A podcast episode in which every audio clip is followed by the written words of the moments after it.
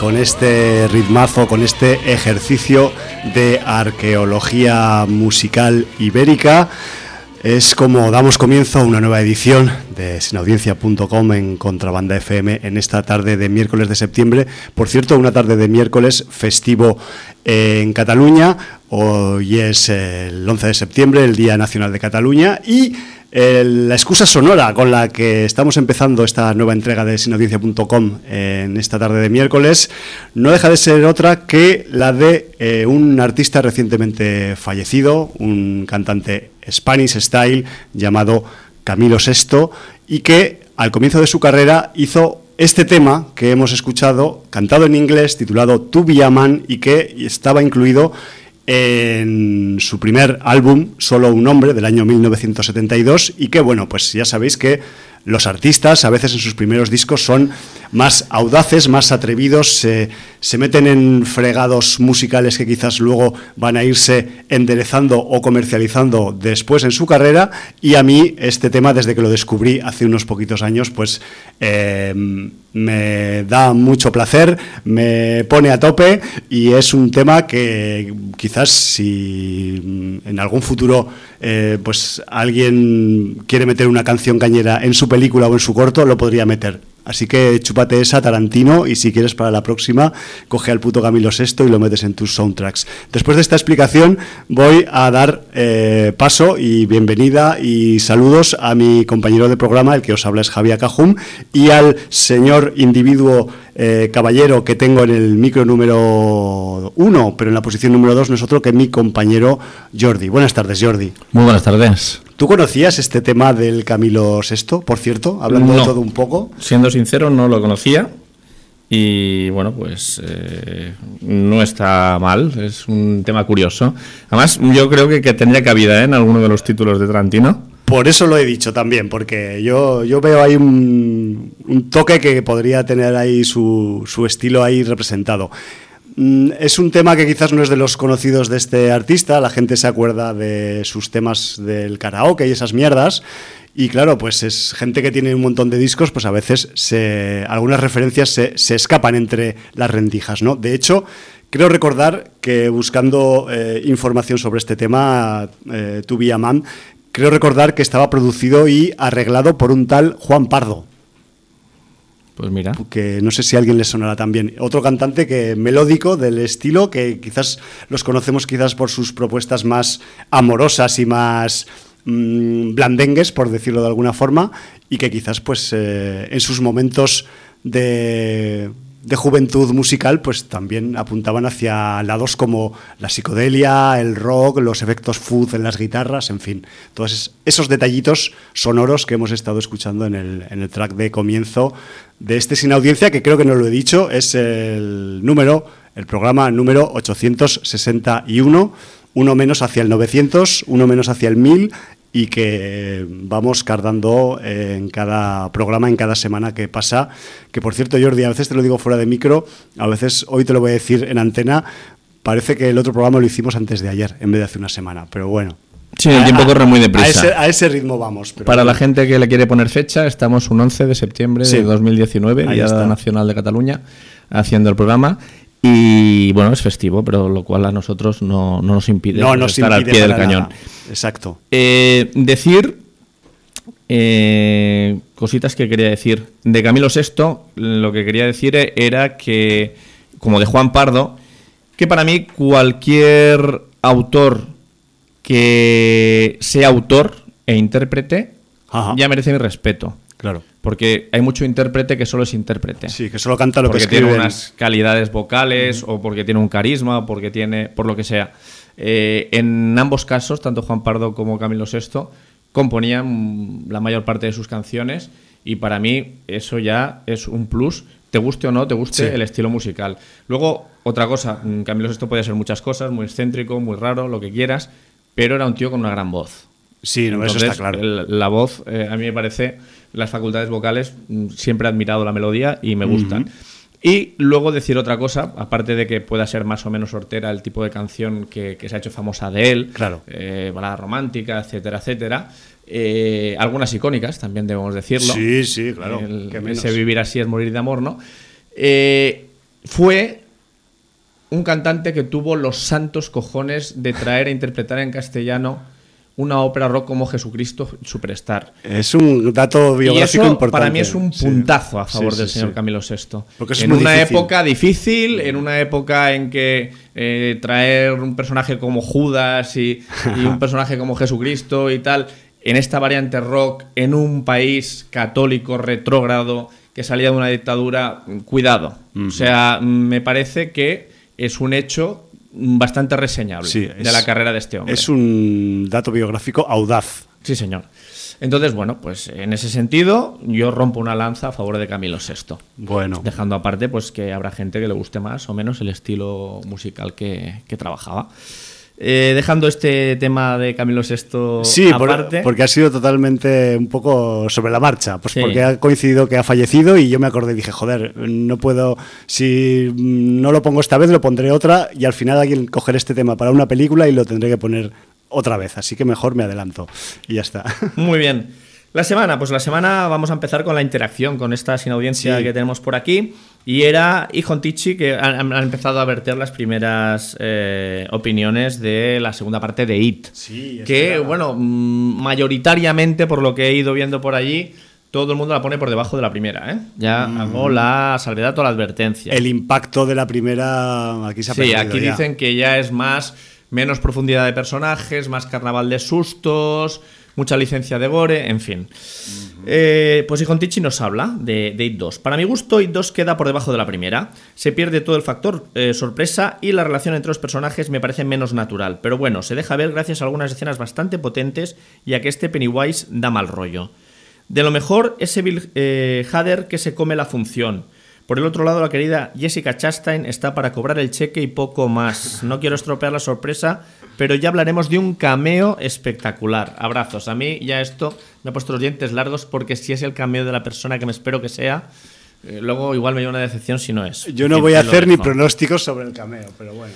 Unai nos dice sobre la cultura y más concretamente sobre Pensate en Flebas. Aunque no hay noticias desde hace un año al respecto, Amazon va a encargarse de adaptarla a serie como capricho personal de Bezos, ya que es fan declarado de la saga. En principio la va a hacer con el guionista principal de Utopía Sí, y con la productora de Brad Pitt, pero no se saben fechas ni nada. Amazon, Amazon es poco comunicativa con sus proyectos y solo anuncia que los van a hacer, pero no cuándo los van a estrenar. En este mismo estado tiene la serie del Señor de los Anillos, la adaptación de las novelas de Conan, a cargo de equipos creativos de Juego de Tronos y Fargo, o la adaptación de La Rueda del Tiempo e incluso Mundo Anillo. El señor Bezos, aparte de un tanto explotador, es un fricazo y tiene el fricómetro de su casa en Defcon 3. y ¿Qué? dos... Dime, dime. Que sepas, eh, y disculpa que te interrumpa, que traía como una acotación al contenido de la semana pasada, más o menos la misma información que ha vertido Unai en el libro y además pues eh, reafirmo que el post que yo traía de un blog eh, de literatura eh, de ciencia ficción y fantástica y tal, pues está datado de febrero de 2018, cuando salió la noticia. Estamos a septiembre él, algo más de un 19, año, sí, sí. Y todavía no, no sabemos gran cosa. Muy bien. Y luego dice, It 2, aún sin ver, ya la comentaré la semana que viene, pero las expectativas están cayendo en picado. La verdad es que están matando mucho el hype de momento con las opiniones que se han vertido de la gente que ya ha ido a verla. Nos escribe Cola Blanca, dice, Dora Blanca, la discordante, va a su bola y comenta lo siguiente.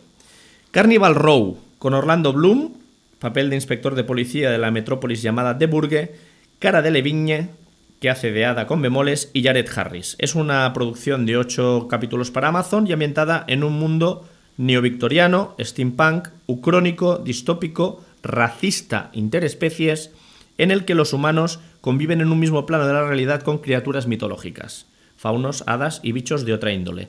La serie sigue la investigación de unos asesinatos sin resolver que se han producido en la ciudad y que son las principales causas del deterioro del entendimiento entre humanos y criaturas. Unai dijo bien, yo digo que es un 5 de 10. The Terror 2, Infamia. El nuevo relato se ambienta durante la Segunda Guerra Mundial y tiene como centro a un misterioso espectro que amenaza a una comunidad de estadouniden- estadounidenses de origen japonés, desde su hogar en el sur de California hasta los campos de internamiento americanos en plena guerra del, Pacífico. Visto los cinco primeros capítulos, 5 sobre 10. Y Preacher, en su cuarta y última temporada, intenta cerrar argumentos a toda caña, abiertos, cansinos y estirados a más no poder durante tres temporadas atrás. Dora Blanca reformándose. Y luego nos escribe David. David nos dice, saludos, qué casualidad que mencionéis el color que cayó del cielo, porque acabo de leer la biografía de Lovecraft que escribió Sprague de Camp y quería haceros una consulta. Me da la impresión de que Don HP tiene más fama que calidad literaria. ¿Cómo lo veis vosotros? Por cierto, sería de agradecer una sección literaria más frecuente y amplia. El cine y las series han terminado por desengañarme y aburrirme porque para encontrar algo que valga la pena hay que tragarse mucha, pero que mucha porquería y mediocridad envuelta en brillante y soporífera solemnidad, banalidad y tedio. Como The Voice, también me aburre, a modo de provocación, voy a recomendar Gilmore Girls, las chicas Gilmore. Que Ah, cuadra mira. perfectamente en este programa porque tiene más fantasía que todos los tebeos de la Marvel juntos. Aunque me estoy temiendo lo peor porque Rory acaba de entrar en la universidad y no sé si esta ampliación escénica termina de convencerme. Ea, hasta otra. Bueno, bueno David yo- está un poco trascendente. yo- Yo, le he respondido en el libro, Vale. lo voy a leer porque no me acordaré de todo lo que le he puesto Sí. y así, pues sabéis mi opinión, que luego dirás la tuya. Yo, siempre he esquivado las Gilmore Girls, siempre que me las he encontrado. Siempre que has Pero bueno, quizás ¿no? debería haberlas esquivado. Hola David, respondiendo a tu pregunta y teniendo en cuenta que siempre he leído Lovecraft traducido, te doy la razón en que si nos ceñimos exclusivamente a sus formas literaria- literarias no hubiera pasado de ser un escritor del montón. Pero la fama la tiene absolutamente merecida por ese mundo de locura que fue capaz de crear y que ya en su época le permitió rodearse de escritores mejores que él, pero que caían prostrados a su imaginación, y es que crear es sin duda algo más que ser técnicamente impecable. Joder. Por otro lado, te veo muy trascendente en el tema de las películas y las series, y más si entramos en el apartado de las basadas en cómics o novelas gráficas. Género ya de por sí puro y duro entretenimiento en la mayoría de ocasiones, no siempre. Con lo cual a mí personalmente esa banalidad no me resulta molesta siempre y cuando sea entretenida y me haga disfrutar y olvidarme un poco de la rutina diaria. De todas formas, creo que hoy en día hay tantísima oferta que estoy seguro que escarbando un poquito has de encontrar series que te acaben agradando tanto más que esas chicas Gilmore, sobre todo ahora que Rory ha entrado en la universidad. Un abrazo. Postdata.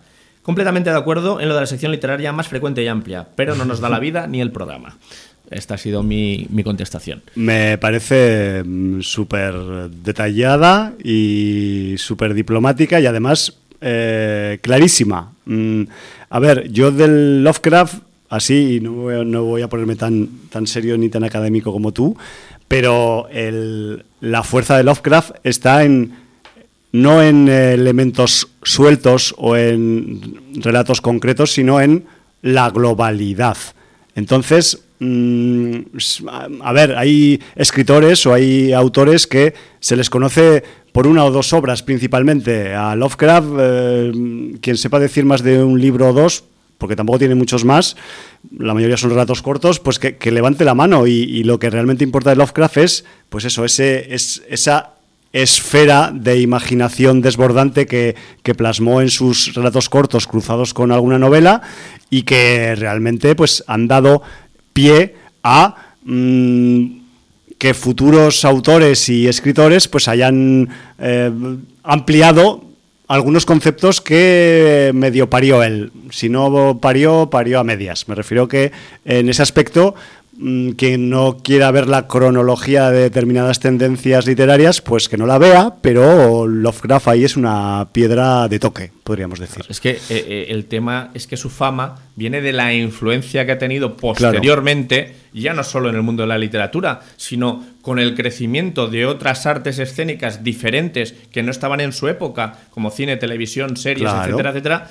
Cómic, él- él- él ha agrandado todo su imaginario a, a- a- a todo lo que ha venido después y que se ha parido gracias a, a la semilla que él plantó. Claro. Entonces él ha sido semilla y eso es lo difícil de, de- de- de- de- de un autor o un creador, ¿no? Ser semilla. Luego ya literariamente puede ser más, menos pulido, tener mejor o peor técnica, explicar las cosas con mayores o, peor- o menores recursos, que, que además es lo que he dicho yo. Para juzgarlo realmente como se le debería juzgar, tendría que haber leído su obra pues en su lenguaje original En que lo escribió original, él. claro. Cosa que no estoy capacitado para hacer porque mi nivel de inglés, por, por suerte hay muy buenos traductores que ya nos dan eh, los libros pues eh, traducidos y, y adaptados a, a nuestro idioma, ¿no? Sí, no sé, a ver, yo no es un caso exactamente igual, pero en, en otra rama del- de la ficción hay un caso que a mí sí que me parece, al menos en situación, bastante parecido, que es, y en otra época y con otra temática, que es el de Philip K. Dick, por ejemplo, que también es un tipo que eh, tiró más de relatos cortos, pocas novelas y mm, más que tener, digamos, una línea definida, pues tenía un- un- una especie de, de- de temáticas comunes que siempre tocaba y que iba desarrollando eh, parcialmente en unos relatos sueltos con un fin determinado y en otros por otro lado también. Entonces, mm, es un tipo que también después de haber vertido todo su arte escribiendo, pues eh, generaciones posteriores han aspirado, han esnifado, han chuclado todo lo que han podido de Philip K. Dick y ahora estamos en la primera línea del siglo XXI en la producción audiovisual chupando todavía eh, cositas que eh, parió Philip K. Dick. Y, Así es. y me parece que es un ejemplo un poco, al menos en concepto, paralelo. Sí, sí, yo lo, No entiendo sé. así también. Entonces, claro, a de, veces... hecho, de hecho, a mí eh, en muchas cosas eh, Lovecraft me recuerda a, a Philip K. Dick en, en el sentido de, de creador, de semilla, de influ... Claro. de- es que yo iba a decir influencer, pero bueno, no es nada que la palabra. de, pero- de real influencer. es, es- es influencia en, en- en tanta gente que se ha inspirado eh, en su obra para, para hacer cosas y, y sí que eh, como referente y como tronco que, que se extiende luego eh, en ramificaciones, am- ambos, uno en el terror y otro en la ciencia ficción, Sí, pues son muy parecidos. Sí, sí. Bueno, esperemos que con estos comentarios podamos ayudar un poco a David también a, a- a- a mirar de otra forma, ¿no? Quizás también la, a estos autores. Sí, no, porque además, eh, quiero decir, eh, luego puedes leerte gente que, que escribe de manera impecable, eh, con unas descripciones, con una riqueza, con, bueno, una versatilidad, un, no sé, un, Sí.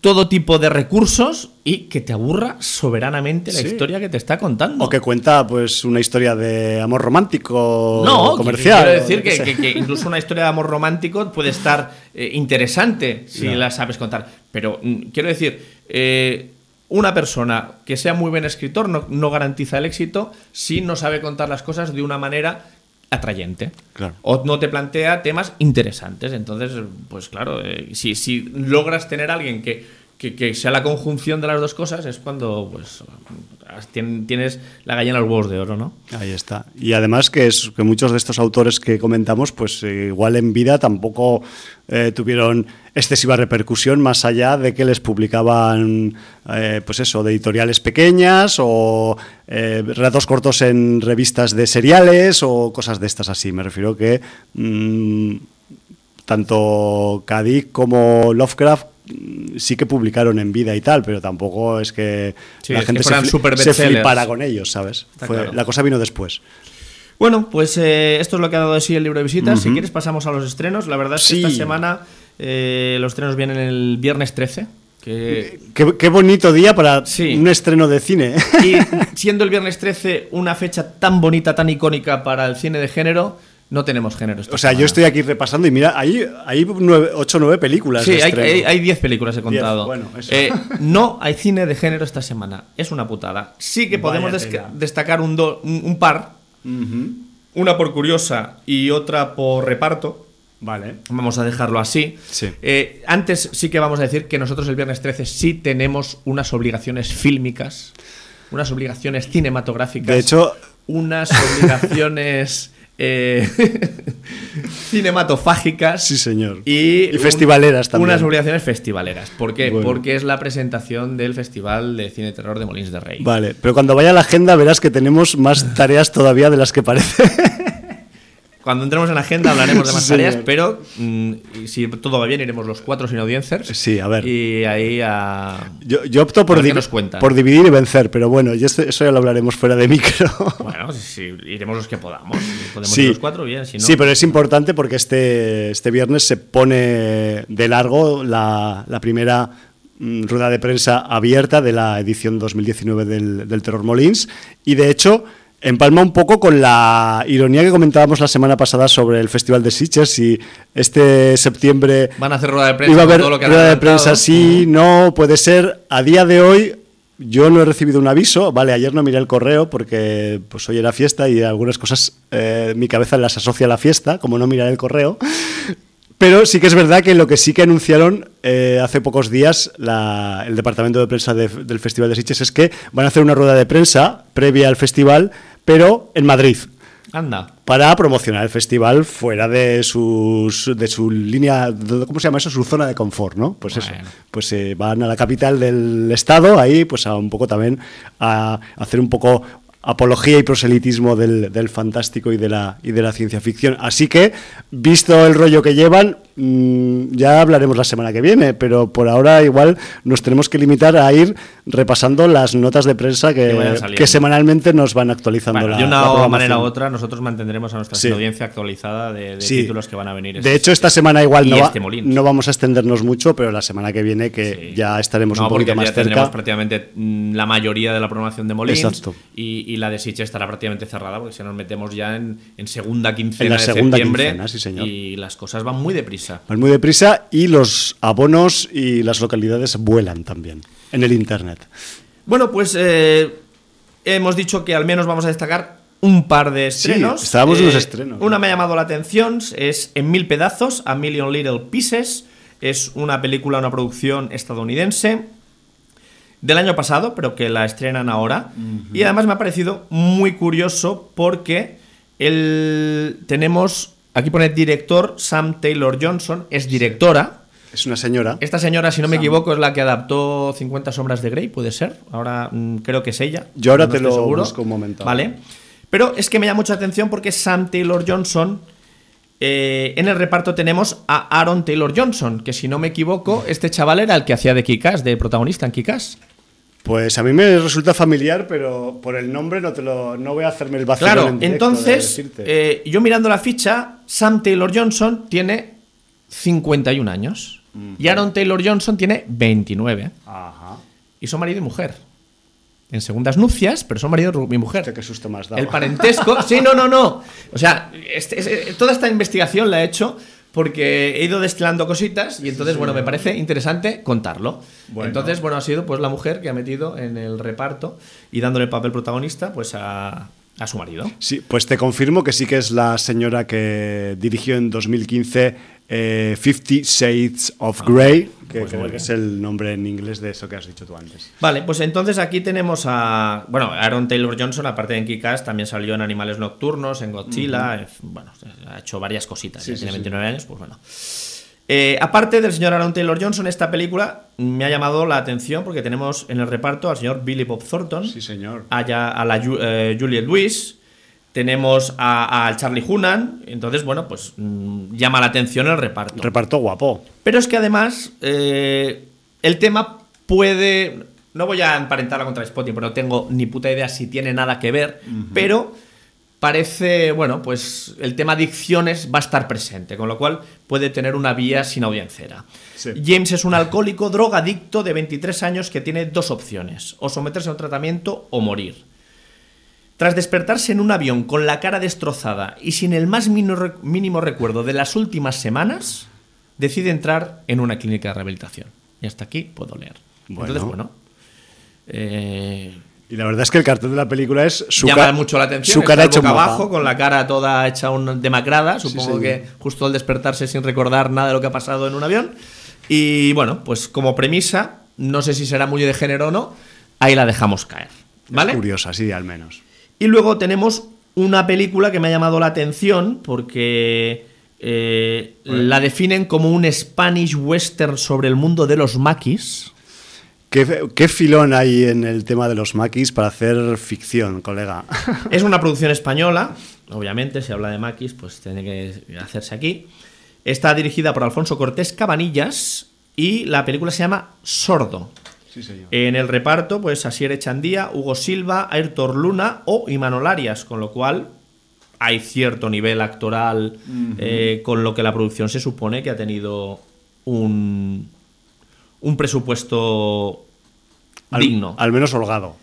Ambientada en 1944, cuenta la historia de Anselmo, un miembro de un grupo de guerrilleros españoles que opera en los montes y que se queda sordo tras un accidente en una acción de sabotaje. El silencio de su sordera será su acompañante y su problema. Ya hasta aquí puedo leer lo mismo que antes, porque mm, la sinopsis cuenta mucho y no vamos a Quizás no habría que contar tanto. El cartel está guapo, ¿eh? El cartel está muy guapo. Mola más que Sí, el sí, del. porque que sí que otro. tiene ese aire de, de western. La verdad es que en ese sentido, pues además, si no me equivoco, aquí veo malo con parche en el ojo y todo. Sí, ¿Puede eso te, iba- ser? te iba a decir el Sí, detallito. eso que me ha llamado mucho la atención. Malo o, bueno, persona con parche en Persona el ojo. con parche en el ojo. No que- sabemos si es malo. Bueno, sí, aquí tienes razón tú, que hemos hecho un, un juicio de valor antes de ver la película. Lo he hecho yo, no tú. que me has corregido. Entonces, bueno, pues eh, sordo. Sordo. Y además, eso, bu- buena pinta, a pesar de que pueda tener en el reparto algún actor que no sabemos si, si tiene buenas aptitudes actorales, pero bueno. eh, De, de Alfonso Cortés Cabanillas, ¿sabemos algo? ¿Te eh, suena? Sí, tiene, o sea, yo he estado chequeando ahora mientras tú hablabas, tiene algunas cositas pocas, tiene un largometraje que se llama Los días no vividos, que es como un drama y fantástico de 2012, pero que no había oído nunca hablar de él. Entonces, eh, sí que no es su primer largo y también ha hecho algunas cosas en plan documental y, y para alguna serie de televisión, pero parece ser que este es el, que ma- el proyecto que mayor presupuesto o, o nombre en el, en el reparto pues tiene. Así que, eh, no sé, yo te digo que Los días no vividos no recuerdo ni si se estrenó en cines o no, porque el, el título no me suena para nada, pero bueno, mi memoria también es esquiva, ya tú sabes. Pues bueno, entre cosas, actores y actrices que podían ser padre, madre e hijo Ya y que digo. son pareja y otras cosas, pues ya hemos eh, dado carpetazo a los preestrenos. A los preestrenos. Teníamos agenda, me has Tenemos dicho, ¿no? agenda, sí, y de hecho eh, tenemos agenda doble, eh, aparte del... No agente doble, agenda doble. Agenda doble, porque si hay gente que se sabe transmutar en dos cuerpos, pues puede aprovechar para ir a diferentes eventos que, ocurren este próximo fin de semana al mismo tiempo en lugares diferentes, lo cual es para ello imprescindible, pues eso, tener dos cuerpos o tener un clon o algún tipo de, de dispositivo de desdoblamiento humano o corpóreo. O tener un doppelganger y mandarlo al evento que quieras sabotear. Exacto. O si te aman y si, y si te, te gustan los dos eventos, pues bueno, lo tiras a Caro Cruz a, a cuál mandas al Doppel. Aunque, visto los dos eventos, yo mandaría Doppelgangers a los dos, ¿eh? Pero Hostia, bueno. ahora me has matado. Entonces, ¿por qué, los, por qué lo mencionamos? No, pero de buen rollo, Ah, de porque buen rollo, de buen vale. rollo, pues porque son, son, son muy abrazables los dos eventos. O sea, lo di- Vale. lo, digo de buen claro, rollo. lo igual para un doppelganger son muy disfrutables, ¿no? Sí, claro, yo creo que estaría en su salsa, Bien. porque se vería identificado en lo que se muestra en la pantalla. A eso, a eso me refiero más que nada. Casi disfrutaría más el doppel que el, que el personaje, o sea, que la persona titular, quizás. Muy bien. ¿Vale? Bueno, vamos eh, por eh, cercanía geográfica, porque ocurren en dos localidades diferentes los dos eventos de, de esta, de este fin de semana aquí en Cataluña. Y el primero de ellos, pues, es una nueva edición del B Retina Festival de Cinema de Serie B de Cornellá de Llobregat y que tendrá lugar entre el viernes 13. Este sí que va a tener mm, cosas interesantes para ver en viernes 13 de septiembre hasta el domingo 15 de septiembre. La cuestión es eh, mm, una cuestión de viernes a domingo. Es un eh, festival, pues eh, por ahora modesto, pero que está año a año pues ganándose una parcelita en la agenda de festivales y que además también su propuesta fílmica pues también va aumentando en cantidad y quiero pensar que también en calidad, aunque eso es en la serie B siempre puede ser un tema de debate. Pero bueno, eh, la cuestión es que a partir de este próximo viernes, a partir de las 4 de la tarde, vamos a poder empezar eh, a ver eh, y a disfrutar o a padecer, vete tú a saber, ¿no? Títulos como Mimesis Nosferatu, como Punch the Clock, como Zelda Dual y como, atención, Velocipastor. O sea, no sé si recordáis una película que cuando salió el cartel corrió mucho por los chats y por los Aquí hablamos de ella. si Eh, no es posible, es posible, sí, porque cu- alguien la puso en el libro cuando, de visitas. cuando, o- sí. cuando salió el cartelico, el cartelico corrió mucho. Y eh, Velocipastor es una historia de un, de un sacerdote que, que en un viaje a China adquiere unas habilidades especiales que le hacen convertirse en un ser de otra época. No voy a decir en cuál, porque si no es demasiado spoiler, pero. Pues si el título ya es spoiler, hombre. Bueno, pues cuando antes hemos comentado la rueda de prensa de Molins, que sepas Jordi que a la misma hora que la rueda de prensa de Molins es la proyección aproximadamente de, de- de- Velocipastor. de Velocipastor en Cornellá. Entonces, Vaya. por eso hablaba de lo de la división de, las, de los cigotos y de que los humanos se repartan en la vida y esas cosas. Pero bueno, eh, sigo con la programación del, del Berretina Fest, es en, en el primer día, en el viernes 13, porque después de la franja de tarde, en la noche, habrá una sesión especial de cortometrajes eh, eh, de los celebrando los 20 años del Phantos Freak, ahí siempre coaligándose los eventos entre sí. Luego también eh, ten- tendremos un monólogo de Javi Capitán eh, a, las- a la medianoche del viernes y después eh, concierto de Bochornorama, que Bochornorama pues es un proyecto de Charlie Glamour y de Dave Demonio que creo que están relacionados con el grupo Gigatron o algo así, entonces como que será una actuación pues igual un poco rocambolesca, con lo de rock guion bolesca y, que podrá ser pues eh, realmente posiblemente divertido. Eh, también hay que decir que en el Berretina de este año, eh, creo que recordar que es la edición número 5, si no recuerdo mal. A veces mm, yo recuerdo mal, ya lo sabes bien, Jordi. Pero la cuestión es que en la pantalla del Berretina este año se desdobla. Entonces va a haber una sala B en, en el, en el centro cívico en donde se celebra el, el Berretina, que ahora diré dónde, dónde se, se hace, porque si no vaya plan vais a tener que buscarlo en internet y es una putada. Pero bueno, que sepáis que en, el, en la Biblioteca San Ildefons, en la Plaza Carles Navales sin número, es donde está ubicada la sede de proyección del Berretina Fest y este año cuenta con sala B, aparte de la sala principal que se emite todo lo que os acabo de contar, en la sala B a partir de las tres y media vamos a tener un poco de, vamos a decir, de sustancia B mm, con estrógenos, con, con músculo, con, con testosterona de esta que se, que se inyecta directamente a la vena. Estamos hablando de que durante la tarde del miércoles, del viernes, perdón, tendremos las proyecciones de a las tres y media a Thor el Poderoso, a las Miles O'Keefe. sí señor, a las cinco y cuarto Yor el Cazador que vino del futuro, cuidado, y a las 7 de la tarde el Desafío de Hércules. Espectacular, o sea, vaya tarde. De Hércules, mira a ver si es del Steve Reeves o de quién es. Eh, pues esta, sí, igual te, lo, o- te lo tendré que mirar, pero yo creo que esta es una que se hizo por los 80. Ah, no, entonces no. Creo recordar. Sí, te- me sonaba más a Peplum, ¿sabes? te voy a decir por qué. Porque eh, este año el- uno de los invitados que tiene el Berretina Fest no es otro que Luigi Cocci. Y Luigi Cocci es eh, perpetrador artífice de una Es la película... de Lou Ferriño. Mira tú. Yo tampoco lo había mirado, pero es, es de los 80, ¿verdad? Sí, sí, sí, sí, sí, del 83. Por eso. Sí, sí, no, además, eh, en carne de videoclub. O sea, Tota- total. paseando a- En, en todo- en todas sus palabras, en todas sus letras. Sí, sí. Pues bueno, que sepáis que eh, est- estas proyecciones de la, de, la, de la sala B del Berretina pues, están parcialmente eh, pues, eh, influenciadas por la visita de, de Luigi Cocci al, al festival y Pasamos al sábado, porque el sábado a mediodía tendremos una masterclass de Mario Padilla sobre hechizos, espadas y explotación. Luego, a las 2 de la tarde tendremos una peli, eh, no sé si es hongkonesa o japonesa, ahora no recuerdo la procedencia asiática de la peli, pero que es The Seventh Curse, la séptima maldición, que es una peli también, creo recordar que de finales de los 80, y que abrirá un poco las proyecciones del sábado. Luego tenemos a las 3 eh, y 45, casi sin apenas tiempo para comer, ya estábamos comiendo bocadillos en las filas de los festivales otra vez, una película canaria que se llama Perímetro Cero, que presume de ser la primera peli canaria de zombies del mundo mundial, lo cual posiblemente sea verdad.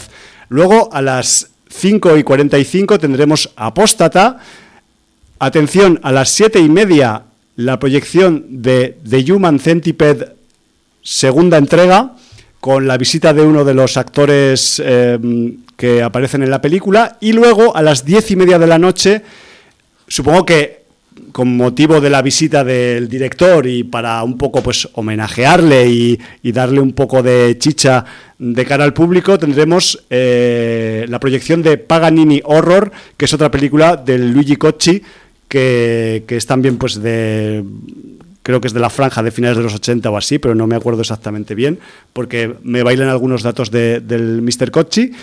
Y luego, eh, a las doce y media volveremos a tener a Javi Capitán en un monólogo. Y atención que la noche del sábado se cierra con un peliculón. Yo este no me lo quiero perder por nada del mundo, que es Clownado.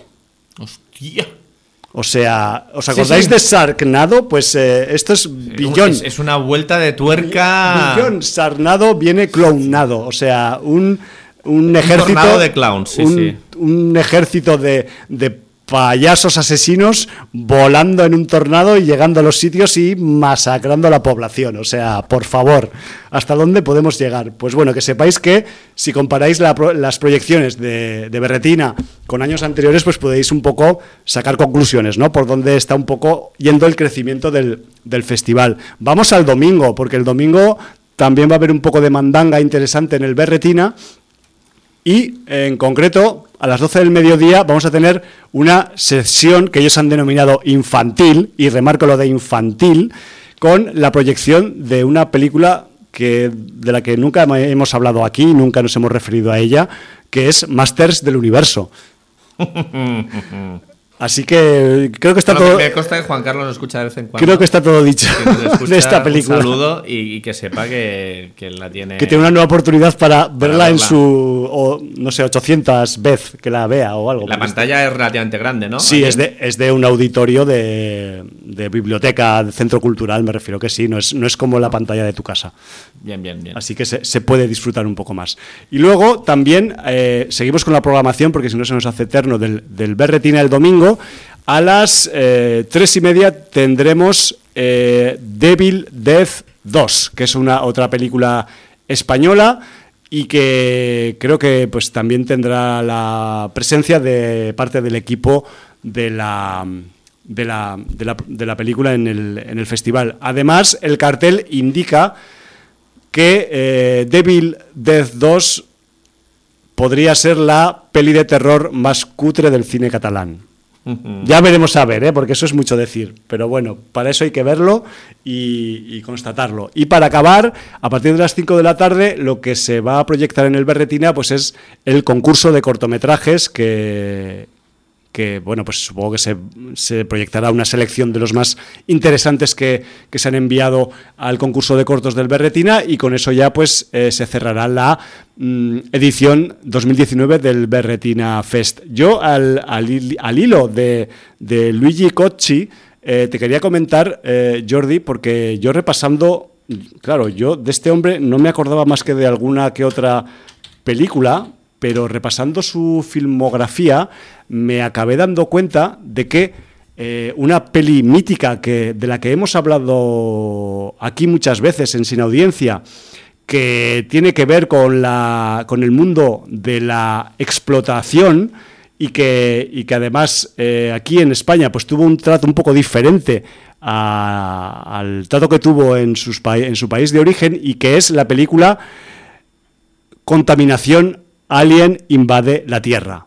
Eh, originalmente titulada simplemente Contamination en, en inglés, esta película es de 1980, es un año después solamente que la película Alien del Ridley Scott y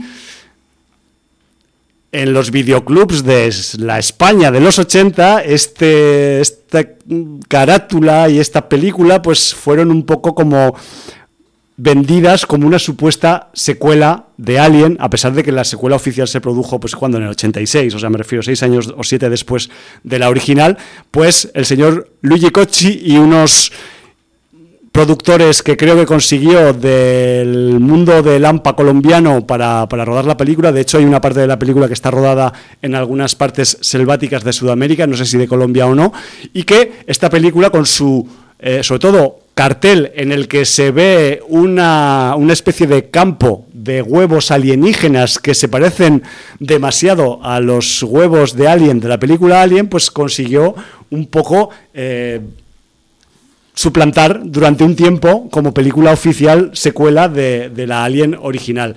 Yo recuerdo que esta película la he llegado a ver en el bar del pueblo de mis padres en algún verano lejano, de estos en los que en los bares te ponían películas para enganchar a la juventud para que consumiera en el bar.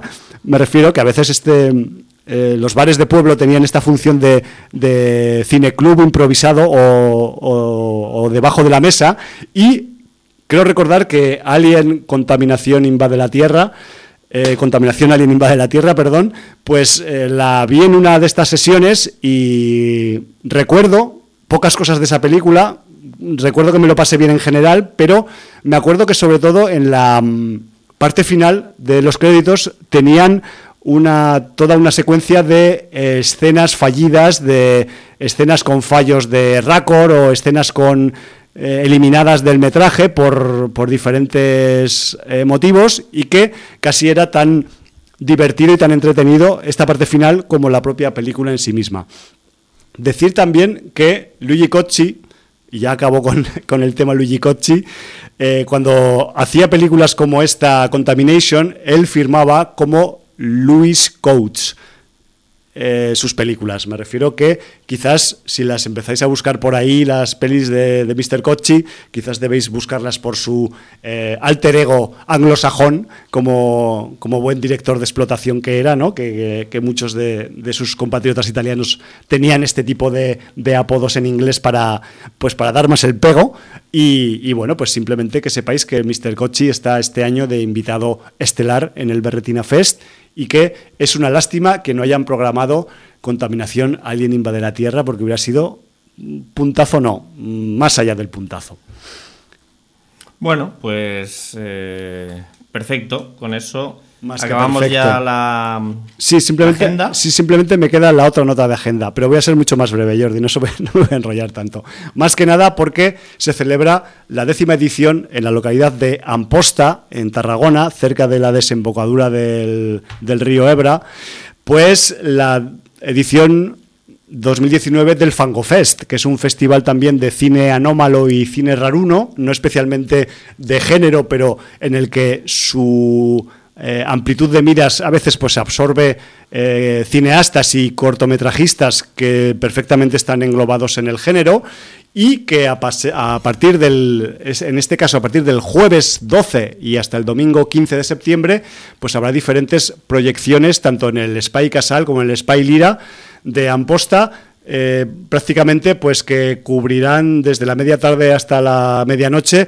todas las eh, franjas de proyección del, del, festival. Si queréis buscar más info del Fango Fest, eh, yo creo que es más fácil meterse en su perfil en Facebook, por ejemplo, y ahí tenéis pues un cartelito con toda la información, con toda la con todas las proyecciones, los horarios y que pues si os apetece o estáis por allí por Amposta estos días, pues os podéis acercar ahí a las sedes del Fango Fest para disfrutar un poco de podemos decir, cine esquinado, no cine de este comercial que nos ponen en las salas, sino eh, verdaderas eh, producciones de guerrilla. Y ya está. Muy bien.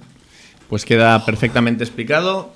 Y bueno, pues eh, sabéis que el verano sirve para, para que podamos leer. y estas cositas. Entonces, eh, este- Los estas últimas semanas estamos hablando bastante de literatura que deberíamos hablar más a menudo. Sí, señor. Y bueno, con el estreno de It 2, mm, tenemos otra vez en la palestra al señor Stephen King. Sí, señor. Y voy a hablar de otro de los libros que, que me he podido leer este verano. Qué suertudo tú. Te has Eh, podido leer más de uno. Sí, puedo leer varios.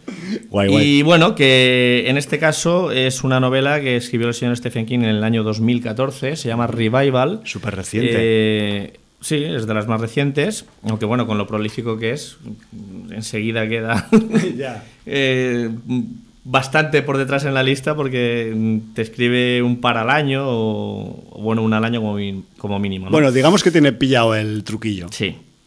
Entonces, eh, Stephen King eh, dice que Revival es una novela reciente, pero que él la tenía en la cabeza prácticamente desde que era un niño. ¿Por Ya qué? ves. Porque es una novela inspirada en, en parte en el Frankenstein de Mary Shelley y en parte en una novela que no conozco que se llama The Great eh, God Pan de Arthur Machen y también eh, que ya en la introducción del autor ya hay una cita en la obra de Lovecraft. Entonces, mm, eh, tanto mi hermano como una, una entrada en, en- en el blog de Guardia Oscura que hizo Ajá. Unai sobre el libro, sobre Revival, y ese componente Lovecraftiano, pues fueron las cosas que me animaron a, a leerme la, la novela este, este verano.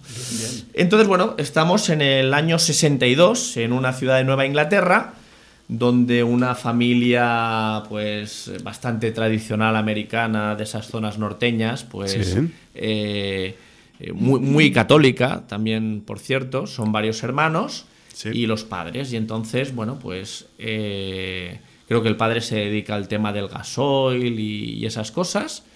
Eh, y empieza la novela con que el niño está jugando a soldaditos y una sombra se cierne sobre él, mira hacia arriba y este niño, eh, que se llama Jamie Morton, cuando levanta la vista ve a, al nuevo pastor del pueblo, al nuevo cura. Un tal Charles Jacobs. Eh, ese niño no lo sabe, pero la influencia que va a tener esa persona durante toda su vida va a ser brutal. No hay Mucho otra manera de definirlo. Eh, esta novela, eh, digamos que lo que hace es eh, un recorrido por todo lo que tiene el blues y el rock de importante para el señor Stephen King. Es una novela con una vasta cultura musical y que a toda la gente que le guste mucho la música la va a disfrutar enormemente. Pero, ojo, si no te gusta tanto el mundo de la música, a lo mejor el desarrollo de la novela te parece lento y te aburre hasta llegar a la chicha, que sabemos que Sí. siempre la chicha pues está ahí. A, a mí, además, habiendo re- eh, leído recientemente Dumaki, a mí Dumaki me gustó más por el desarrollo, por el dinamismo, porque entré mucho en la historia eh, de, de- de- de esa persona amputada y que tiene que reiniciar su vida y, y que se va a Florida a, a pintar eh, para, para- como parte de su recuperación. Y aquí lo que tenemos es, es a Jamie con sus hermanas y hermanos y hermanas, con sus padres, como el niño, eh, lo que en principio iba a ser una afición de su hermano que era la guitarra, acaba cogiendo la guitarra y empieza a tocar y empieza a tocar en grupos del colegio y luego pasa a bandas de universidad y acaba siendo un tipo dedicado a la música, tocando en varias bandas, pero coqueteando con las drogas y eso le acaba convirtiendo, estamos hablando del año 62, Sí. en un yonki que pasa varias décadas, la, la- la novela mm, transcurre durante casi cinco décadas, Joder. y, y bueno, pues realmente de alguna manera te mete en todo el, el negocio musical de las bandas que con mayor o menor éxito se dedican a tocar por Estados Unidos y cómo un guitarra rítmico se puede ganar muy bien la vida eh, sin ser el solista, sin ser el cabecilla, pero siendo solvente eh, siempre va a tener trabajo en grupos que toquen rock, country, blues, eh, lo que sea. Eh, este apartado a mí me gustó mucho, o sea, pero bueno, entiendo que haya gente que Sí. si no te llama esto, pues se le haga pesado. Si no le va el mundillo musical, quizás, pues bueno. Dirás, ¿y, y de dónde sale el componente fantástico? ¿Qué importancia tiene este pastor? Bueno, pues este pastor, eh, que además el, el tema de los pastores en, en- en Nueva Inglaterra, bueno, en Estados Unidos es diferente. eh, en este caso el pastor estaba casado, tiene un hijo y, y no tienen el voto de castidad que tienen aquí en la religión católica. Pues eh, siendo creyente y creyendo en Dios, es un tío muy científico. Joder, Y qué sorpresa. además eh, está fascinado por el mundo de la electricidad. Entonces aquí entraría el, el componente de inspiración de ese Frankenstein de Vale. Mary Shelley. Y entonces, eh, bueno, pues pasan unos acontecimientos en la niñez de, de este chaval, en ese pueblo.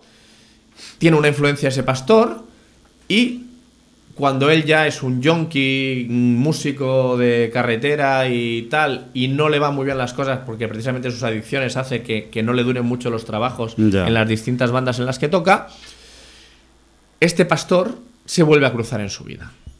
Pero ha pasado un montón de tiempo. Han pasado varias décadas. Varias décadas y eh, ha cambiado también el- la relación que tiene con la electricidad de esta persona. y ya está. Aquí no voy a Eh, contar estás nada, bordeando, más, del- estás- te- te- nada más del Te argumento. noto bordeando. Aunque sí voy a decir que eh, esa cita sobre Lovecraft del principio del libro Sí. tiene su razón de ser sobre todo hacia el final del libro. Ajá. Y ahí lo voy a dejar. O sea, Bueno. mm, para que nos demos cuenta lo que hablábamos a colación del libro de visitas, Sí. que Lovecraft podía ser mejor o peor escritor, pero ha sido esa semilla, esa influencia que, bueno, pues de- desde, desde que él escribía hasta nuestros días ha, ha conseguido eh, influenciar pues a, a escritores, a, a gente del cine, gente del cómic, gente de todos los ámbitos. sí. Y entonces yo creo que ese es realmente el motivo de, de su fama, ¿no? Claro, claro, está. Eh, libro recomendable. Yo mm, siempre me encanta la manera que tiene Stephen King en introducirnos en la psicología de sus personajes, en hacer que, que cuando les pasen cosas haya conseguido eh, darnos a conocer tanto a, esos personajes que nos importen, cosa que, que no siempre consiguen los escritores. O sea, ese sería otro motivo para definir a un buen o mal escritor. Hay mucha gente que denosta al señor Stephen King sencillamente porque escribe género. Entonces, a mí me hace mucha gracia porque digo, oye, pero, pero usted se ha leído algo de este señor y se da cuenta de- de- del tratamiento que tiene para lograr que eh, el lector se imbuya Claro. de, de- de todo lo que rodea a los personajes y, y caiga luego de cuatro patas dentro de la tragedia que pueda suponerles lo que el señor King ha tramado en esa novela? Es que ¿Eso no cuenta? La inmersión. Correcto. El kit de la inmersión. eh, evidentemente, mm, pues eh, ha habido también mucha literatura sobre si es mejor o peor escritor el señor Stephen King. Yo lo encuentro como escritor un escritor más que correcto. Me parece que es un buen escritor. Pero además, como creador de, de, historias, me parece un tipo eh, que tiene muy buenas historias, unas más brillantes que otras porque no siempre estás tan inspirado, y sobre todo eh, un tipo que, define eh, el perfil psicológico de los personajes de una manera tan rica y tan nutritiva para el lector que no puedes hacer por menos que identificarte con ellos. Y eso es para mí el mayor logro que tiene, que, que- que logra ese grado de identificación que luego hace que, que- realmente sufras como propias muchas Sí, de sí, las sí. cosas que, les pasan a estos personajes. Eh, bueno, lectura recomendada. Yo, para mí, el señor Stephen King suele ser siempre, Siempre o casi siempre lectura recomendable, recomendada, excepto la mala deriva que tuvo al final de la Torre Oscura. No se lo, no se lo perdonaré nunca, Carmena. Pero, aparte, aparte de eso. Nadie es perfecto, mm, Jordi. Si os gusta el mundo de la música, eh, del, del rock, del blues, de, de incluso el country, queréis saber eh, sobre los entresijos, de, de lo que vendría a ser el símil de las orquestas de Sí. verano aquí, que, que son las bandas que se ganan la vida tocando a través de todos los Estados Unidos.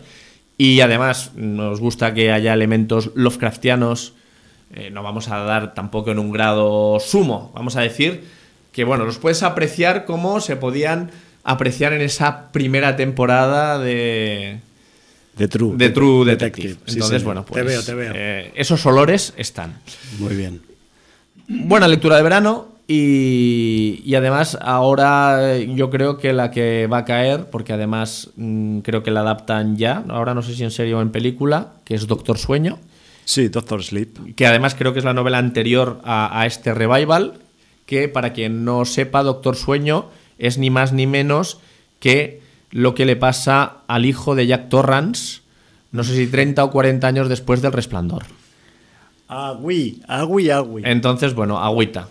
Eh, así que mi próxima lectura de Kingiana va a ser el Doctor Sueño. Sí, además, no sé si lo hemos dicho ya por aquí, en el micro, fuera del micro seguro, pero por el micro no lo sé, que me refiero que el señor Danny Torrance de esa historia está interpretado, o estará interpretado por Ewan McGregor. Sí, ¿es película o serie al final? Eh, yo aquí estoy mirando en la Wikipedia, que es mi aliada, y pone Film Adaptation y además a cargo de un siempre solvente Mike Flanagan. Vale, es película, vale, vale. Sí, sí, sí. En teoría es, es eh, película y de hecho eh, la, la W que no nos invita a sus estrenos eh, piensa lanzarla en noviembre de este año. Me refiero que estamos a...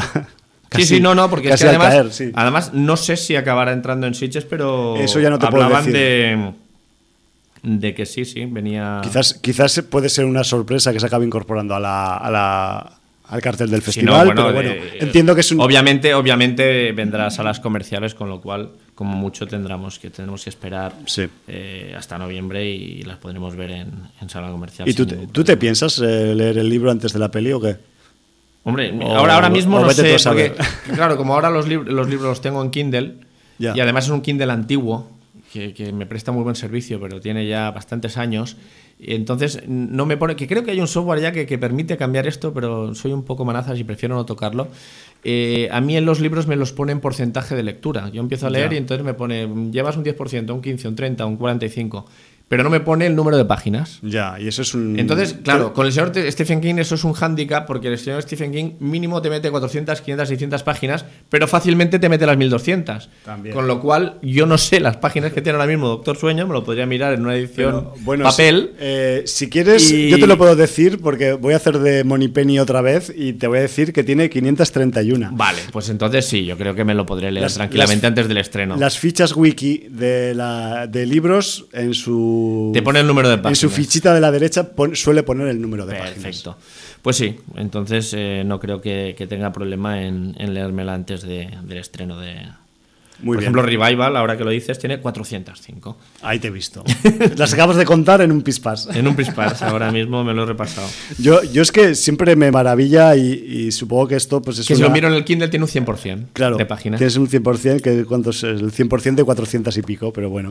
Eh, me maravilla y, me, y- y incluso me asombra, y ya sé que él es un crack en ese aspecto, pero claro, la, lo prolífico que es el Mr. King, o sea, es una obviedad decirlo, pero decir, pero ¿cómo puede este hombre, todas, todas esas cosas dentro de su cabeza, tío, al final, ¿cómo te ordenas esto y le vas dando salida? Y después de que has escrito 20 o 30, ¿cómo va a ser la siguiente? Y después de todo lo que has contado ya, hostia, eso tiene que ser un, no sé, una especie Claro, de, lo- de Luego, reto, ¿no? Hay gente que lo acusa de copiar su propia obra, hay gente que lo acusa de se que, autosamplea. de que pierde originalidad, pero joder, es que no es tan fácil. O sea, cuando escribes tanto y, y- y- y no puede ser todo original, no puede ser todo. Joder, pues, claro que. Y además es que ya sabemos que él, él, eh, transita por, por elementos comunes y conocidos Siempre, claro. en muchas de sus novelas y muchas de sus novelas él mismo ya busca una, una relación. O sea, eh, bueno, es así. Pero bueno, quien no quiera Claro, tocar pero- el tema de Stephen King es muy libre de, de no tocarlo. Faltaría. Anda que no hay libros para Leeremos leerse. también otros autores y también los reseñaremos. Sí, yo de hecho eh, suelo leer otros autores que no son Stephen King.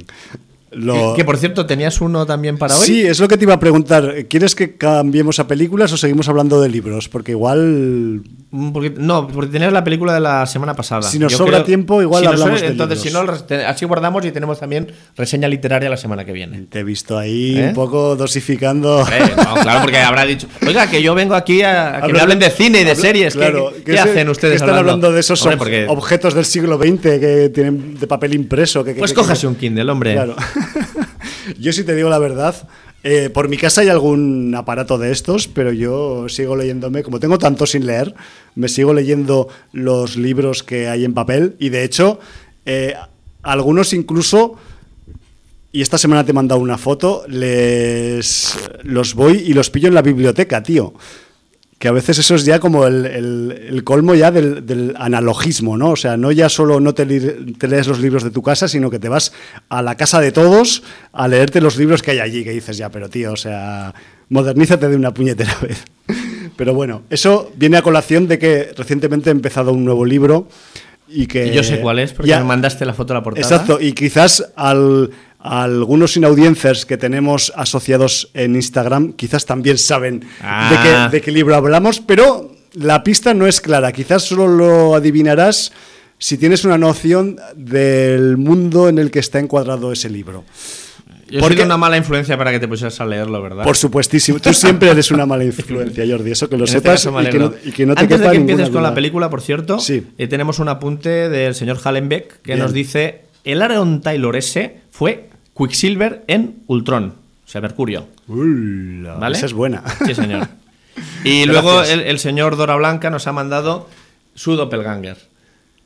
Hostia. Con es- mucha licencia, ¿eh? Lástima que no haya una cámara ahora. Lástima, podemos subirla al Instagram, pero se nos rompería el Instagram si subimos esa foto. Pero yo creo que es más. El bigote es pintado como Sí, el de Groucho, ¿eh? Claro, claro, pero es más, es más la camisa de flores que, que el aspecto, realmente. Sí, la verdad es que sí. Bueno. Eh, vamos allá con esa película. Recuerda el título porque la Sí. gente que no escuchara el programa la semana pasada dirá: ¿qué- ¿de qué hablan? esto? Una que me dejé la semana pasada, vamos a empezar a hablar de ella. No, vamos a hacer las cosas bien y en orden y, y como, y como debe hacerse. De hecho, pues a veces las semanas que, mm, que no hay estrenos interesantes o que dices, hostia, ¿qué me veo en casa yo ahora que tengo un rato? No voy a empezar otra serie más con las que hay, que va, voy a ver una película, hombre. Y, y buscando, buscando, pues se me cruzó esta Cities of Last Things que dije, bueno, voy a echarle un vistazo, tal peli asiática, con historia un poco torcida, con actores y actrices que parecen solventes. eh, ha sido distribuida por la gran N en los países anglosajones.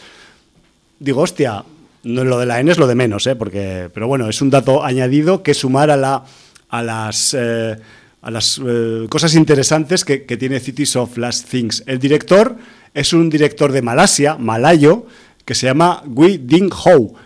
Aunque además eh, no importa que el tipo sea especialmente malayo, porque la, la película creo que transcurre en Taipei, eh, algunas partes de la peli se han rodado en Corea, en invierno, porque nieva muy bien en Corea, mejor que en Taipei, y alguna que otra localización más. Me refiero que es, a pesar de ser una película en la que el idioma principal es el mandarín por encima del inglés, aunque también se habla inglés, y que el director es de Malasia, que sepáis que es una coproducción.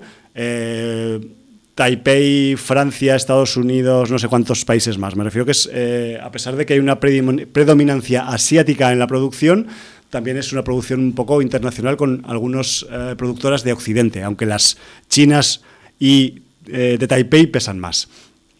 ¿Qué tenemos aquí en esta eh, película Cities of Last Things? Pues lo primero es decir que el, título en chino, que no lo voy a decir porque seguramente lo diré mal, pero que la, la traducción literal que he leído en algún artículo sobre esta película de su título original en chino se parece más a Happiness City que a Cities of Last Thing, que es el nombre, digamos, de distribución comercial que le han puesto en, en- su carrera un poco fuera, fuera de Asia.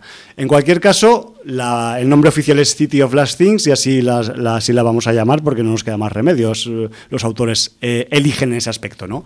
Y además, esta película es muy particular por unas cuantas razones, pero la principal es que eh, balancea entre varios géneros. Ya lo dije un poco la semana pasada, pero aquí tenemos un poco de eh, drama existencial, tenemos un poco de suspense neo-noir y tenemos fucking ciencia ficción. O sea, por encima de todos los demás estilos, aunque la parte neo-noir también a veces es bastante noir. O sea, me refiero que también tiene, tiene un peso específico interesante. ¿Qué tenemos en, Cities of Last Thing? Aquí viene la sinopsis del Hum, que no tiene nada que ver con ninguna sinopsis que leeréis por ningún sitio de esta película. Eh, lo que tenemos es, lo primero, tras una escena introductoria con salpicón a cámara, uh -huh. ya os adelanto, nos damos cuenta de que estamos eh, en la primera escena en un futuro próximo, ¿vale? Y allí conocemos a un tipo que se llama Zhang Dong Ling, que además es un tipo que está bastante rayado con su vida en general. Él además tiene una misión, se ha puesto él a sí mismo una misión en la vida y está dispuesto a cumplirla como sea. Y yo ya no voy a decir nada más. Todo lo demás que leáis en la sinopsis de Cities of Last Thing, para mi gusto, sobran cacho, porque yo no sabía ni siquiera eso cuando la vi y creo que es interesante pues no saber del argumento apenas nada para, para poderla saborear convenientemente y para también mmm, apreciar su, la particularidad narrativa que tiene, ¿no? Porque si algo tiene especial esta historia tiene que ver con, ese balanceo entre géneros que, que he contado antes y es que la forma de narrar la historia es pues ligeramente diferente a lo que estamos acostumbrados. Lo hace en segmentos, estos segmentos están asociados a géneros también, y además eh, el avance de la narración es inverso al avance de la propia película. No sé si me estoy explicando. Empezamos por el final y acabamos en el principio. Es un poco ese, ese concepto, ¿vale? No quiero dar tampoco muchos más datos porque realmente la estructura en sí misma mola descubrirla por el camino. Si te la cuentan quizás no, no haría tanta gracia. Pero sí que es verdad que de los eh, tres segmentos principales que tenemos en, en, la película, en las que se divide la, la narración, podemos decir que, eh, punto uno, que el, el primer, el primer eh, segmento es el que más le va a agradar a los sin audiencers, porque es el que, mm, digamos, tenemos asociado a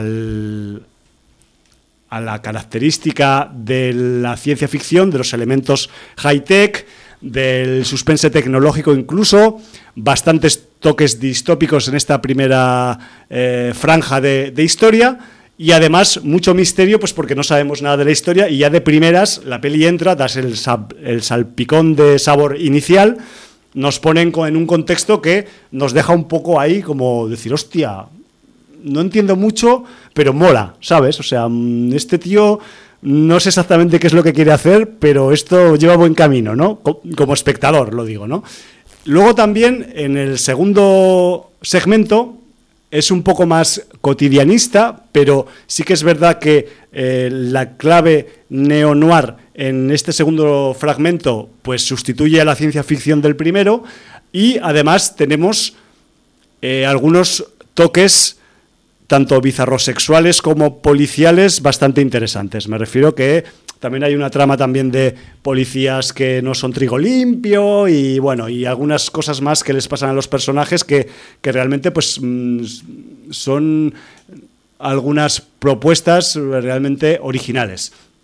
Luego, en el, en el tercer eh, segmento principal, el, el UL, que sería el último en el sentido lineal de la narración, pues es el que más nos iríamos al drama, al, al, intimismo, pero también tiene algunos elementos de mafia y de crimen organizado bastante interesantes, ¿vale? Me refiero que no es que la película de repente en la parte final se ponga lacrimógena, sino que igual pues el contexto es diferente y aparte como estamos yendo hacia un sitio que no puedo decir, pues mmm, tiene su, digamos, eh, su peso eh, aceptado dentro de la historia, ¿no? Este, este fragmento más, más intimista y más, y más eh, dramático.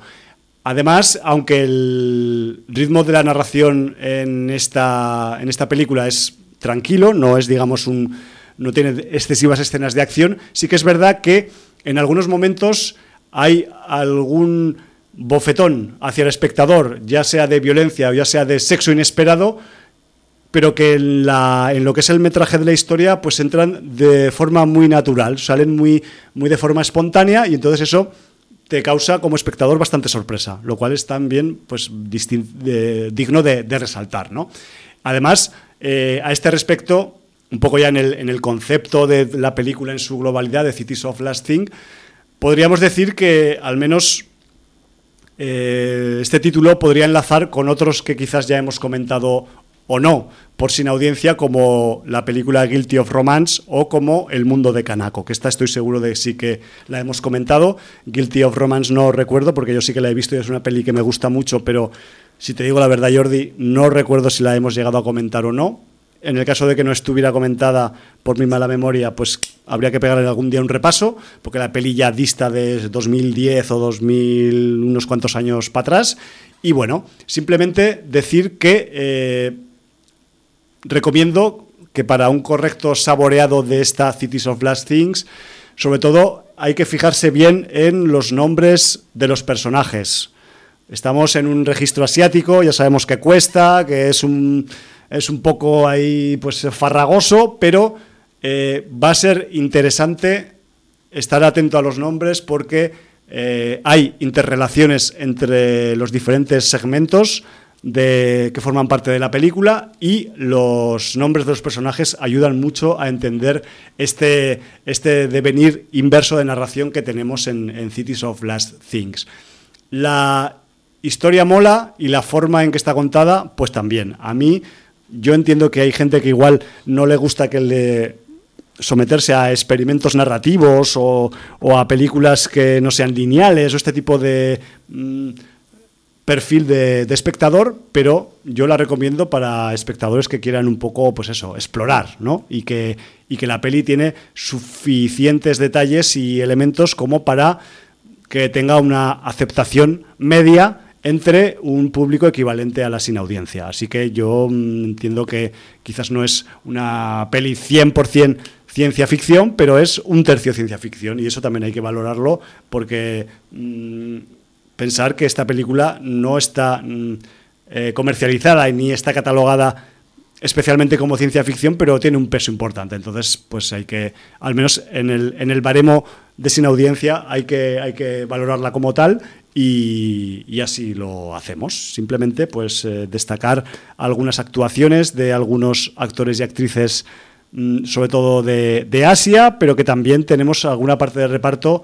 eh, mm, británico y francés, creo recordar. Me refiero que es una producción que así que, que es expansiva en cuanto a en cuanto a tema de casting. Simplemente eso, Jordi. Yo creo que le he dedicado los minutos necesarios y la recomendación también es, en este caso, necesaria. Perfecto, pues eh, otra recomendación más que tenéis y ya nos hemos comido el tiempo. O sea, no sé qué pasa aquí. Quedan cinco minutillos, no sé Cinco si, de sí. nada.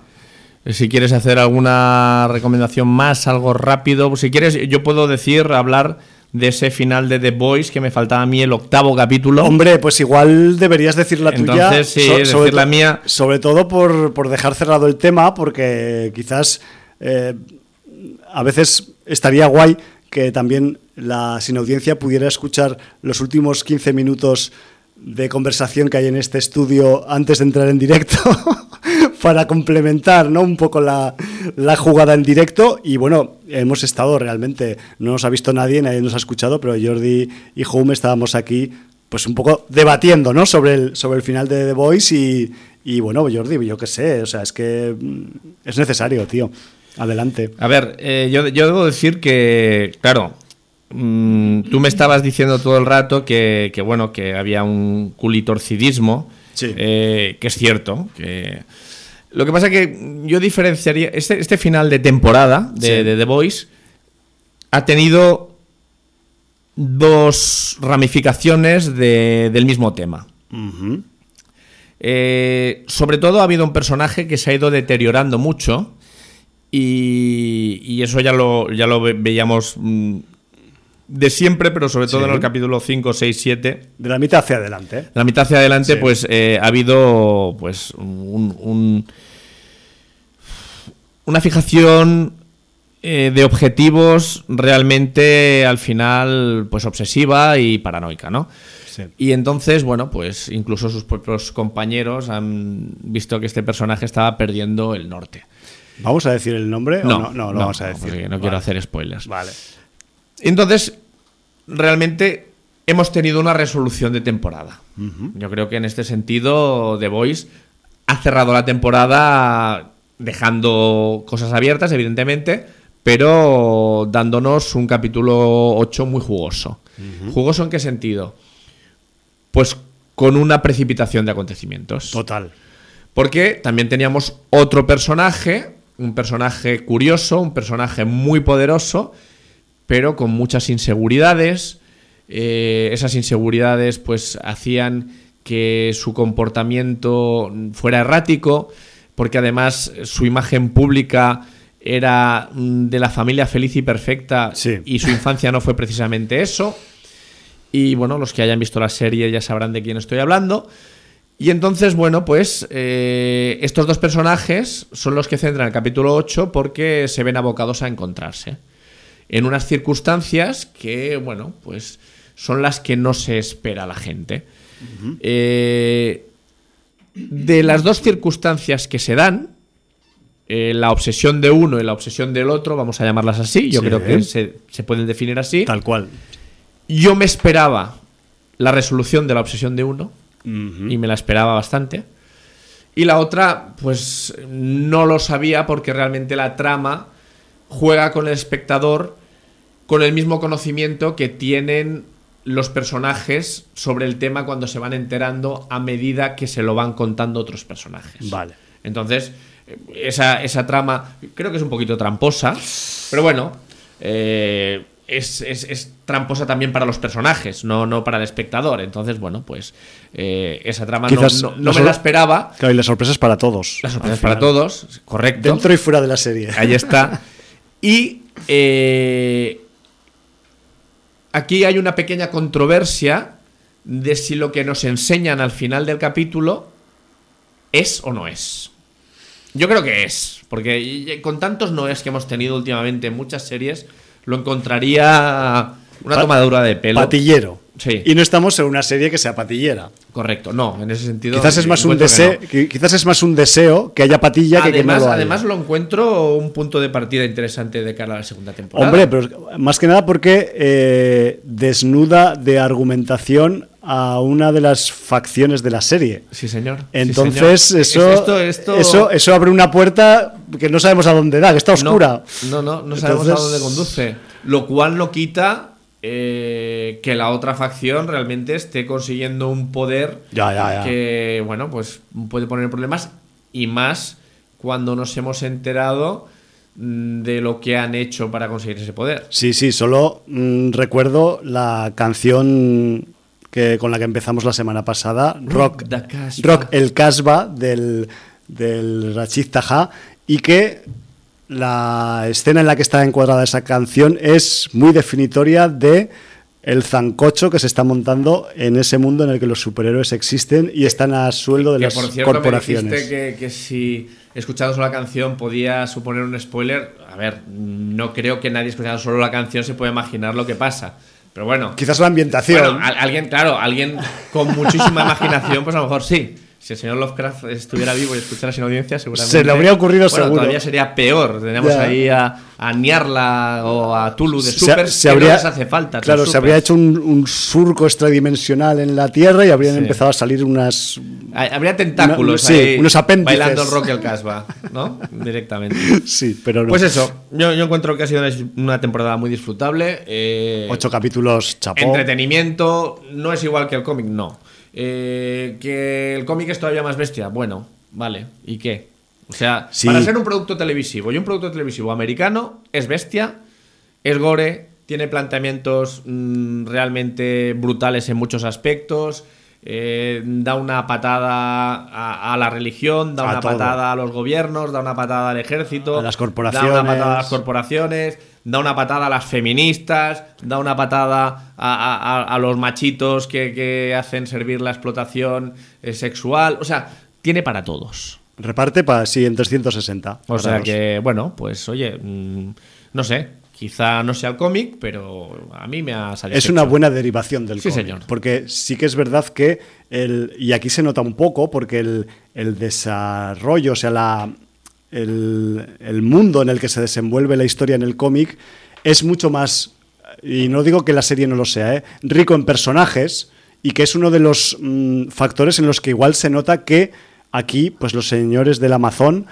estaban tanteando con la serie a ver si sí o a ver si no y mm, para ser porque yo creo totalmente estoy totalmente seguro de que The Voice ha sido un pequeño experimento un pequeño vamos a decir capricho de alguien de Amazon que ha dicho a ver si con esto salimos adelante y le sacamos partido y claro, eh, eso implica también que haya tenido, sin, sin, sin estar eh, escasa de medios, pero sí que ha tenido una delimitación de serie de televisión y en la que no pueden salir, por ejemplo, pues todos los uniformados eh, superhéroes eh, drogados que salen en el cómic, por ejemplo, porque la- el batiburrillo de personajes con leotardos que aparecen en el cómic, o sea, es que no te los acabas. O sea, salen, salen sin, sin ton ni son, sin conocimiento en, en cada, en cada parte de la historia, en cada viñeta. Entonces, Bueno, pero aquí, aquí ya eh, se cuenta, a- a- a- ya en los primeros capítulos, a título corporativo, Sí. que prácticamente cada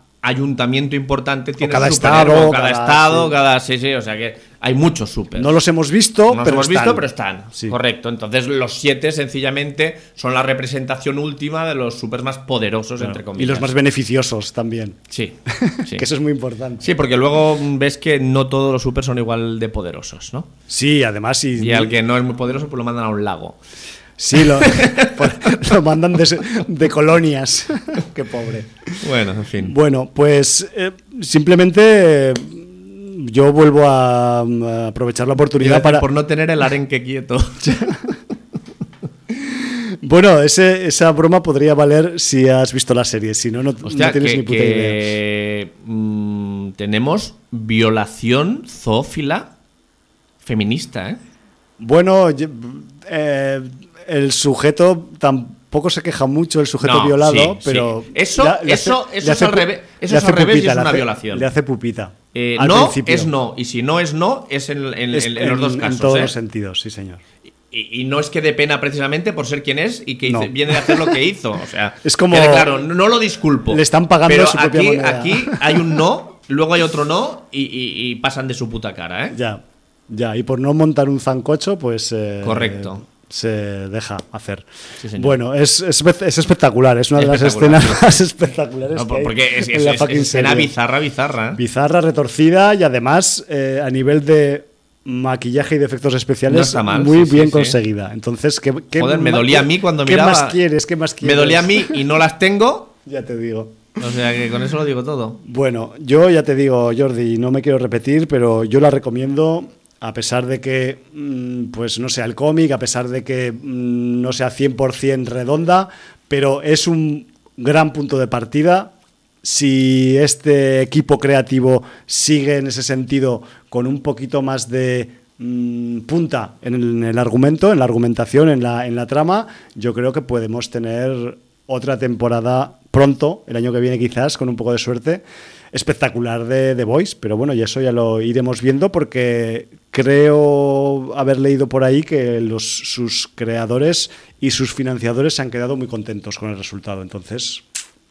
Sí, yo, yo creo que ya, ya apuntaba todo a segunda temporada. No sé si se confirmó, pero yo diría Sí, que están- leí algo que está confirmado. Están en pre-prod, creo recordar, en este, en este momento ya de Bueno, y, y si septiembre además, como nos 19. decía Unai, todo el señor Bezos tiene todo eso en la cabeza.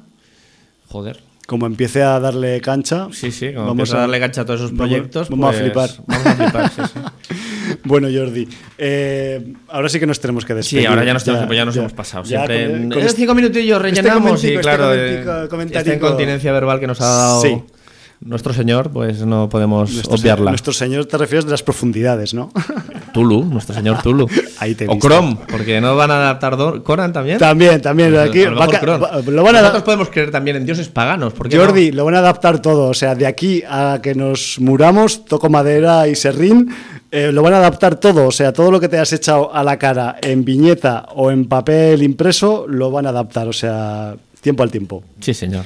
Pues bueno, nos vamos a marchar, nos vamos a hacer un poco de... ¿Con Rock el Casbah? No. No, no, no, porque esa ya la hemos puesto. Intento no repetir, ¿eh? Y mira que eh, a veces yo creo que acabamos repitiendo alguna canción o al, o al menos en, versión. Pero bueno, no- creo que igual no en artista, pero también me puedo equivocar, ¿eh? Porque son muchos programas y si te digo la verdad... Coño, yo no lo miro, no me, no me da tiempo a mirar. Hostia, este lo he puesto, no lo he puesto. Me acuerdo que salía en tal, pero bueno, en cualquier caso, la que vamos a poner para despedir no la hemos puesto nunca, eso estoy totalmente seguro, a pesar de mi mala memoria. Es uno de los temas, bueno, o eh, posiblemente el tema más importante de Cities of Last Things, más que nada porque es un tema que suena al principio de la película y suena cuando se acaba.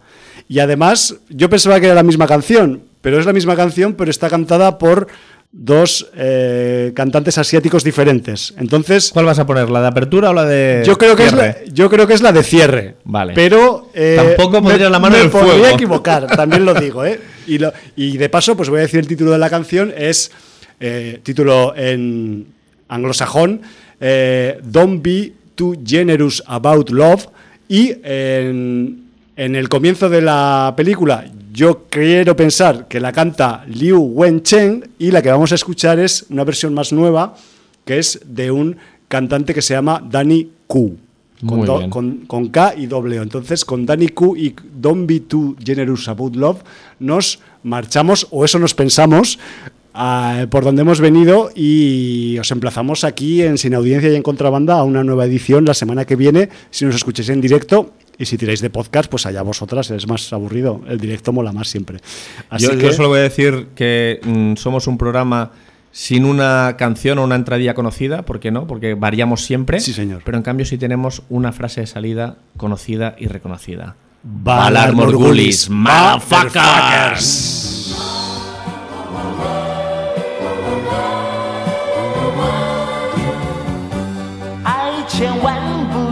爱要给的太多。你今天将它挽留，明天它悄悄溜走。你将一切给我，我却不知如何接受。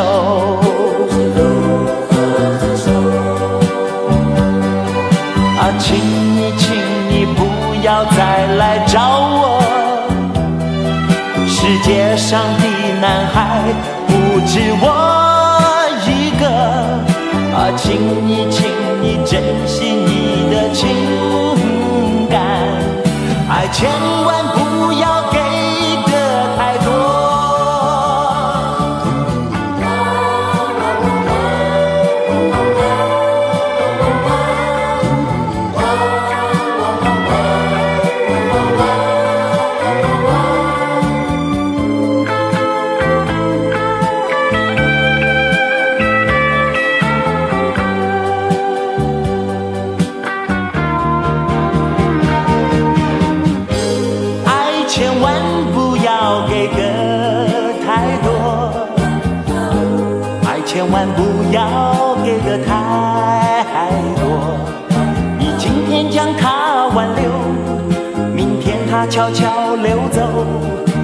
将一切给我，我却不知如何接受。